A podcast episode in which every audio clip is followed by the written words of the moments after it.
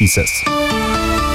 3 nach 3, grüß Gott, liebe Autofahrer, der zuverlässige Verkehrsservice für München und die Region. Wir starten auf dem mittleren Ring zwischen Tübinger Straße und Donnersberger Brücke ein Pannenfahrzeug und zwar auf der rechten Spur. Dann die A99, die Westumfahrung Richtung Nürnberg zwischen dem Kreuz Feldmoching und dem Allacher Tunnel Stau, 20 Minuten Zeitverlust. Michael, vielen Dank für die Info.